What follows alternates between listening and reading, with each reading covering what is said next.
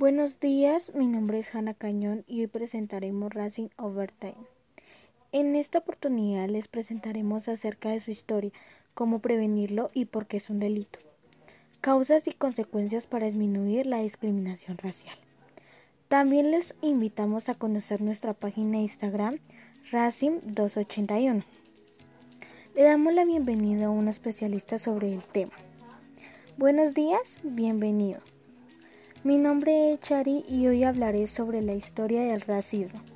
Para mí es un gusto estar con ustedes en este podcast compartiendo mis conocimientos.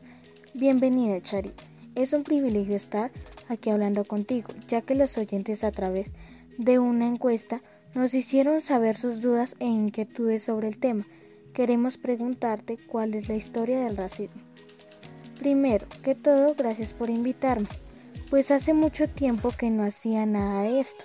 Algunos historiadores dicen que el nacimiento del, racismo suele, situarse a finales del siglo XV. Sin embargo, no presentaron una étnica o racial, sino religiosa. En la mitad del siglo XX, cuando se desarrolló el racismo científico después del final de las dos guerras mundiales.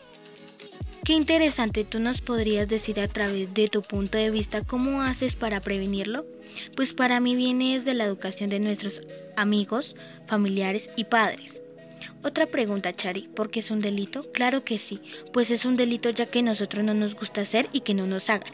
Por lo cual, esto que estamos haciendo está muy mal, porque al discriminar a una persona ya que a través de estos comentarios se sienten muy ofendidas. ¿Nos podrías decir cuáles son las causas de la discriminación racial? Claro, causas a los sufrimientos de las personas en el mundo debido a que esto impide la movilidad social general de esclavitud y desigualdad en ámbitos como el ideológico, económico, educativo y cultural. Gracias por aclararnos nuestras dudas sobre cómo prevenirlo y ya saber que es un delito.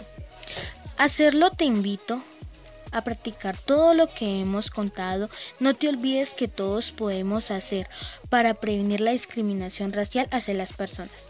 Muchas gracias por permitirme llegar a ti y nos encontraremos en un nuevo episodio sobre Racing Over Time. Gracias a ustedes por permitirle aclarar todas sus dudas. Adiós.